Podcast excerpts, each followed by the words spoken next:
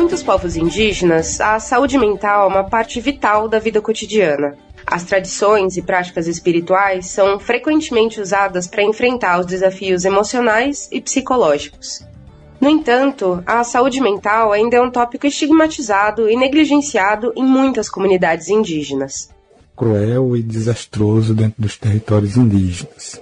Esse é o psicólogo e líder indígena Edinaldo Rodrigues, do povo Chucuru do Ororubá, em Pernambuco. Para ele, lidar com as questões de saúde mental em contextos indígenas não é a mesma coisa que na sociedade geral. Primeiro é preciso olhar para esses fenômenos a partir do processo colonial que aquela comunidade, que aquele povo passou, né? os impactos que esse processo causou. A partir daí, necessário construir questões que possam, de alguma forma contemplar a realidade desses povos.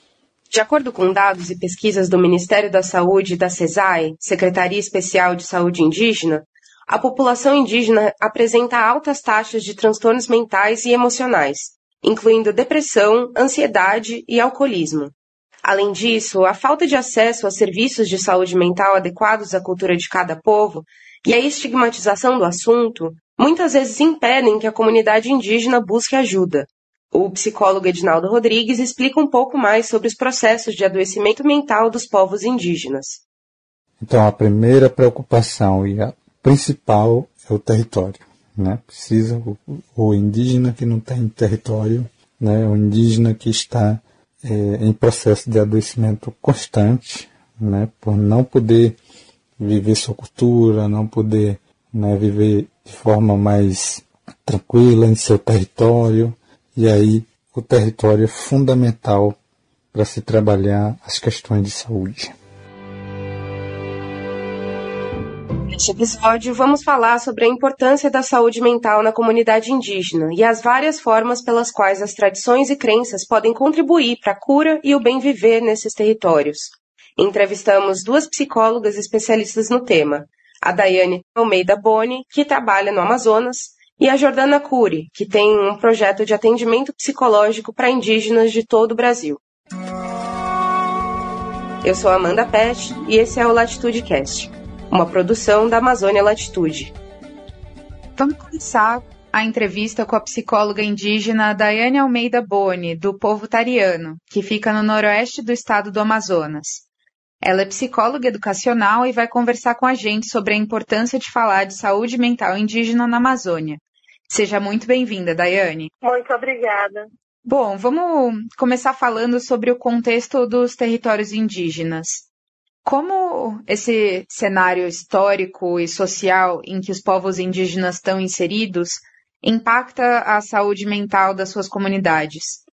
Eu acho que não tem como a gente não falar de território e falar também da, do, do bem viver dos povos indígenas, né? Eu acredito muito que o nosso desafio maior é fazer as prevenções e orientações dentro dos territórios. Ah, aqui já falou no nível municipal, né? Pois aqui temos a sede e as regiões administrativas do, do Rio Negro, né? Que são seus afluentes, o Alto, Baixo, Médio Rio Negro, Rio Icana, Vapéis, é e é. Como as práticas tradicionais e a espiritualidade podem ajudar a promover a saúde mental das comunidades indígenas? Falar de saúde mental, ela tem muito a ver com o pertencimento. No caso, é muito importante a gente falar sobre a origem, qual é a minha origem, de qual forma eu vejo é, como questões do dia a dia mesmo em relação ao pertencimento. E falar do bem viver também é falar da nossa cultura, é falar das nossas regras, é, é de falar da, do bem viver no sentido de histórias dos povos, né, dos antigos, é, do que eu tenho feito para manter a nossa cultura. Então a gente tenta dialogar é, tanto essa saúde ocidental com a da cultura, né, que são os nossos entendimentos, são as nossas rezas, são as nossas crenças, é, e todas as coisas boas e ruins que podem acontecer se a gente acaba não respeitando o nosso limite espiritual e cósmico dentro da nossa cultura, que é, no caso, a nossa ancestralidade, né? É bem interessante isso, porque eu também ia perguntar quais são as principais barreiras enfrentadas pelas comunidades indígenas no acesso a serviços de saúde mental e como essas barreiras podem ser superadas? Eu acho que um dos desafios maiores agora que temos da atualidade em relação ao suicídio e à saúde mental e ao alcoolismo. São três fatores principais que ultimamente têm sido muito desafiadores, tanto falando institucionalmente, como também falando em sentido de, é, de povos mesmo, diz, olha, o povo cariano está precisando disso, o povo tucano, o anano, somos 23 povos aqui. Então, cada um tem o seu costume, né? E pra gente, pelo menos pela minha assim, no meu ponto de vista como psicóloga, eu sempre tento respeitar essa diferença dentro dos atendimentos, dentro do, das orientações também. A questão do suicídio, pelo menos aqui em São Gabriel, entre 2021 a 2022, eu acredito que tenha sido um índice de 20 pessoas condições de suicídio. Foi bem alto. E que a gente não tem os índices ainda do interior das regiões também. Então, a gente está tentando dialogar, né? De tentar fazer em questão de qual é o melhor potencial para a gente adentrar na, e contribuir como profissionais mesmo, assim, de adentrar de como a gente vai fazer isso nas práticas. Então, não dá para a gente falar das práticas ocidentais sem falar das práticas culturais, né? As duas precisam se casar. Então, eu uso muito a palavra dialogar, né? Dialogar em vias de mão dupla. Entendeu? Porque, é, vamos dizer que todos os sintomas em relação ao suicídio, como vocês brancos dizem, né? De fato, não muda. A única coisa que muda é que nós somos povos indígenas. Então a gente acredita muito também no espiritual, na maldade, entendeu? Em todas essas questões. Na questão do alcoolismo, é, o alcoolismo ele é histórico aqui na nossa região, por conta da colonização mesmo do povo branco, na década de 1930, tudo começa nesse ponto de vista, pelo menos das, das quais eu conheço, né, pelo pelo rio Valpés. Então, a maioria de nós, povos indígenas, a gente sofre de alcoolismo e o processo de alcoolização. E tem alguns que já, já vêm historicamente sofrendo que passam o alcoolismo crônico, né? Que é aquele que não tem mais cura.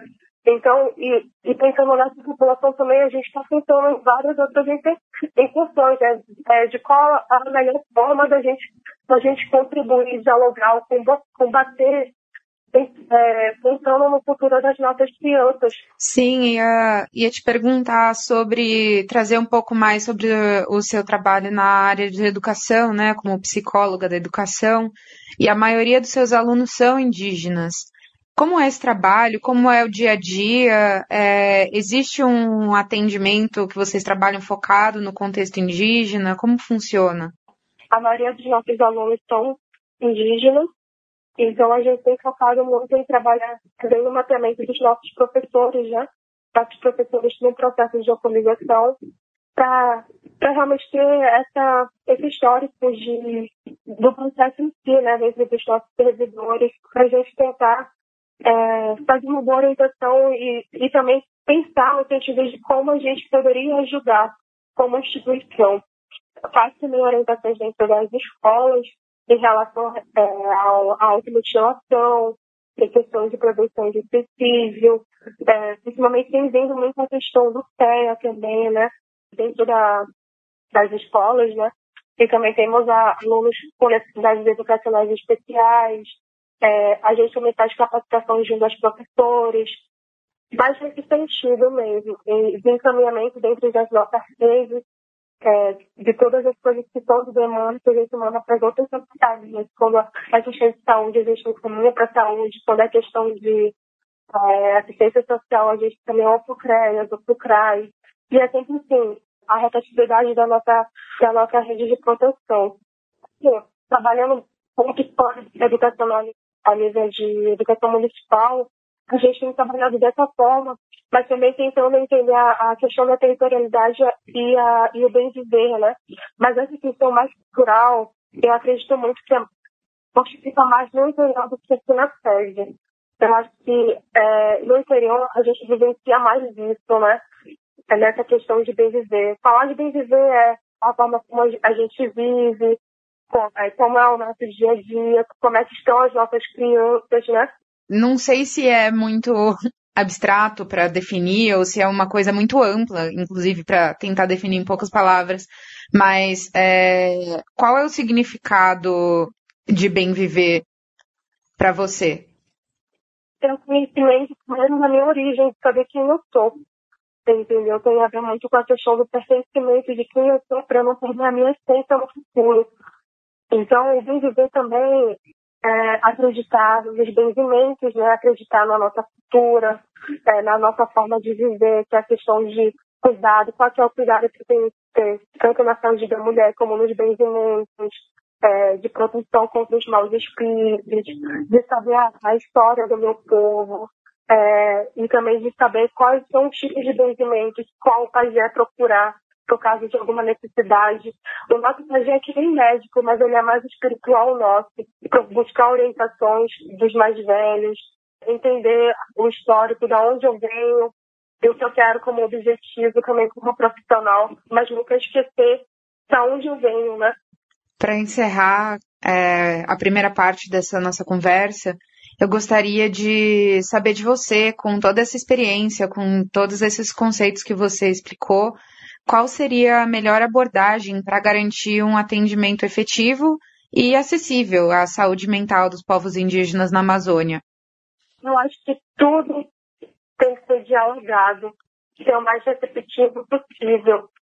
Já estou executando, mas sem ouvir qual é a demanda de cada comunidade, vamos dizer. Eu geralmente eu, eu sempre trabalho dessa forma, forma, né? Quando eu chego numa, numa escola, numa comunidade, né? Eu sempre peço, eu me apresento. Eu gosto mais de ouvir as demandas da comunidade para a gente se adaptar e adequar qual é a necessidade deles, né? E geralmente é sempre assim, sempre tentando dialogar para que tudo dê certo, não, não já chegando para executar. E sim, construir em conjunto. É, perfeito. Até porque é, qualquer trabalho de análise, né? Se a gente for pensar na psicologia, é uma construção em conjunto. Então, faz mais do que sentido. Daiane, eu quero agradecer muito pela sua participação e eu espero escutar muito mais de você no, em podcasts futuros. Muito obrigada pela oportunidade.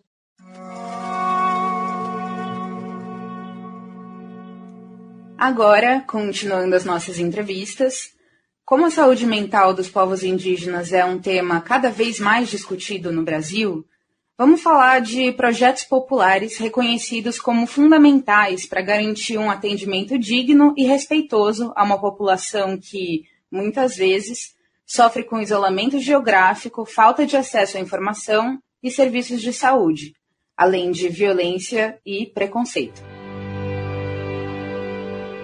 Vamos entrevistar a Jordana Cury, que tem um projeto super legal ela fundou uma rede de apoio à saúde mental indígena chamada RASME. Seja bem-vinda, Jordana, e pode contar para a gente como funciona o RASME, como foi a motivação para o início desse projeto? Oi, Amanda. Grata pelo convite. Essa movimentação para criar a RASME surgiu por conta de um trabalho que eu tive, atuei num programa de proteção nacional, né, que atuava com lideranças ameaçadas é, em todo o território nacional, sendo indígenas, quilombolas, população ribeirinha tradicional, entre outras militâncias também, tem por direitos humanos.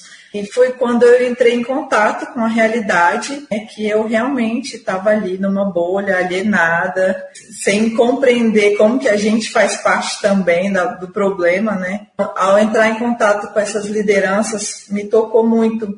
E foi quando eu percebi a urgência de ter política pública, de ter acesso em todos os âmbitos, seja saúde, educação, que as pessoas indígenas estavam sofrendo e que não só né, em, em comunidades, né, populações em contexto urbano. Então, assim, foi quando eu comecei a descobrir né, como que eram as diversas realidades indígenas, que a gente vê que não é só uma, e aí, por conta da minha formação, é, eu sou psicóloga, eu atuava como psicóloga nesse programa, né, junto com assistente social, as pessoas do direito, cientistas sociais.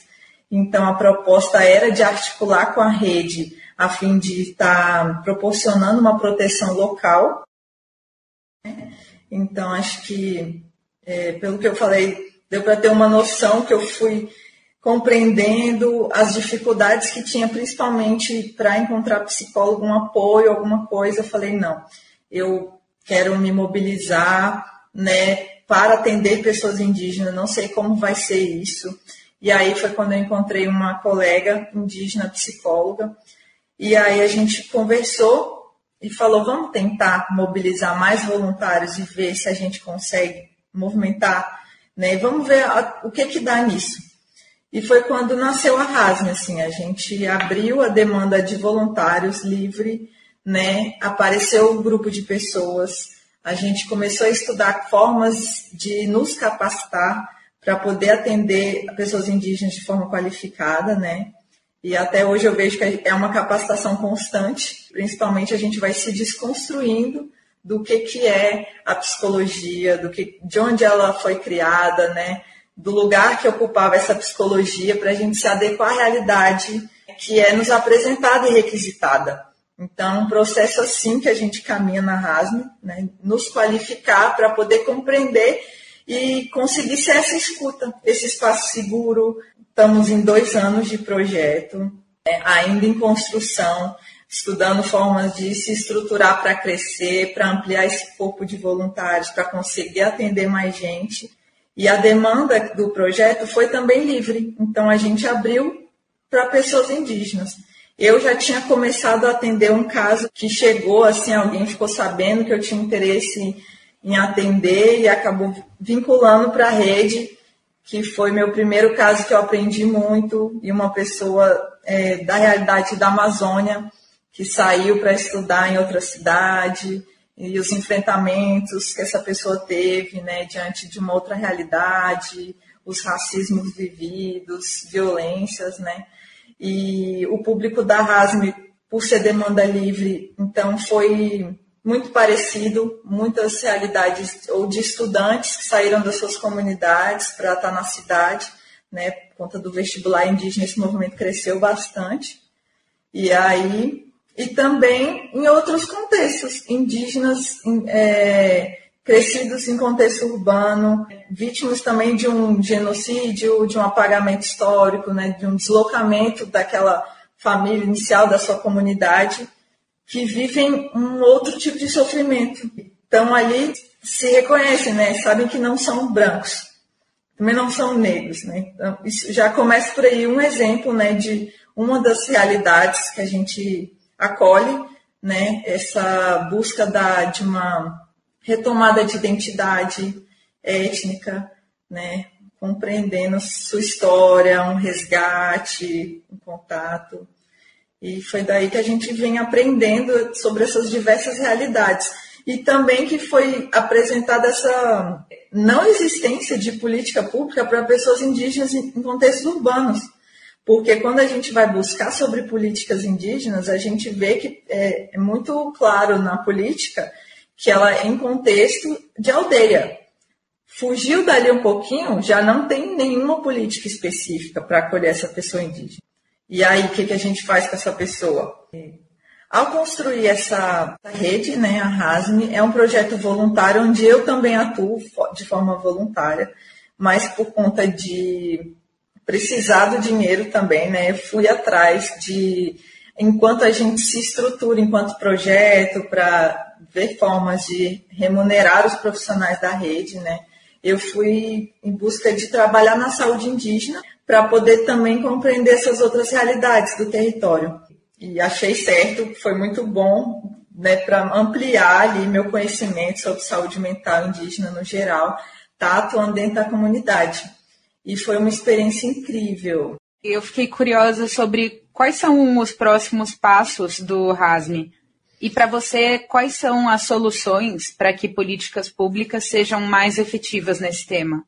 É, vemos, então, nesse momento político favorável para as políticas públicas indígenas, principalmente porque as pessoas indígenas estão à frente, ocupando cargos de gestão, né, cargos de liderança. Entendo que as organizações indigenistas também, né, que é o nosso caso, conter pessoas indígenas, não indígenas, né, as propostas, a gente está tentando se organizar enquanto projeto para se, se estruturar enquanto instituição mesmo. A proposta da RASME hoje é se estruturar para poder ampliar a sua atuação porque a gente vê que a gente está em constante capacitação. Então, a gente é, sempre está em contato com as pessoas indígenas para poder estar tá vindo, estar né, tá capacitando, estar tá conversando é, com os voluntários sempre nesse movimento, podendo estar tá, é, com o conhecimento que a gente vai adquirindo com essa prática, né, poder estar tá elaborando materiais para poder ser disponibilizados para quem tiver interesse, até mesmo para as políticas que atuam em saúde mental indígena.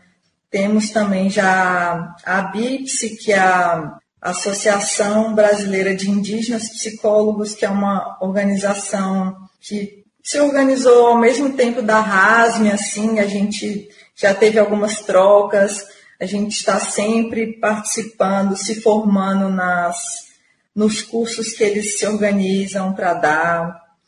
Acho legal que estamos um movimento agora que está crescendo, né, de muito mais pessoas interessadas em estar tá contribuindo, porque acho que pelo que a gente vê dos índices né, de saúde mental, os índices de suicídio, pelos poucos dados que temos, já mostra que as pessoas indígenas já sofrem três a dez vezes mais que as populações não indígenas, e a gente já vem, já conta com a política pública muito estabelecida para as pessoas não indígenas, né? É, a gente vê que todo investimento é pouco, né? Então vejo que esse crescimento tem muito que existir nesse momento e cada vez mais. Jordana, muito obrigada pela sua participação e vida longa ao RASME, que mais iniciativas como essa tenham espaço no Brasil. Ai, muito obrigada, Amanda. Nós procuramos o Ministério da Saúde para se pronunciar sobre os dados e os atendimentos e serviços de saúde mental aos povos indígenas. Fomos direcionados à CESAI, que ficou de enviar alguns áudios, mas não retornou até a publicação desse episódio sobre a importância de políticas públicas para a saúde indígena no Brasil, encerramos o episódio de hoje com o áudio do psicólogo Edinaldo Rodrigues. Garantir que os direitos dos povos indígenas sejam respeitados e protegidos no contexto da saúde mental e de políticas públicas em saúde indígena é necessário primeiro desconstruir esse conceito de saúde mental e ampliar para o conceito de bem viver, que é algo muito mais amplo, além de ser conceitos filosóficos que trazem né, elementos que são fundamentais para a vida nos territórios. Quando se pensa né, o bem viver, saúde mental, ele se amplia o leque de possibilidades das próprias políticas públicas e não fica resumido apenas a uma única política, uma política de assistência à saúde, né, de forma mais curativa, de forma mais é, a atacar apenas os sintomas. Eu acho que a gente precisa atacar as causas né, desses sintomas. E aí é olhar lá para trás mesmo, para o contato dessa população com a sociedade geral, o processo colonial vivenciado, é, elementos da cultura que as pessoas foram obrigados a deixar de vivenciar, né, e por isso é, entrou em sofrimento psíquico. É necessário que se tenha redes com pessoas formadas né, na interculturalidade, que conheça um pouco da realidade dos povos indígenas, do modo de vida, para poder se garantir acesso respeitoso à cultura desses povos, para não ferir ainda mais modos de vida. E são questões que estão para além né, da saúde mental que estão para além das políticas de saúde, mas adentra também em outras políticas, como as políticas de desenvolvimento sustentável, de proteção agroecológica, de produção de alimentos, de produção de lazer e por aí vai.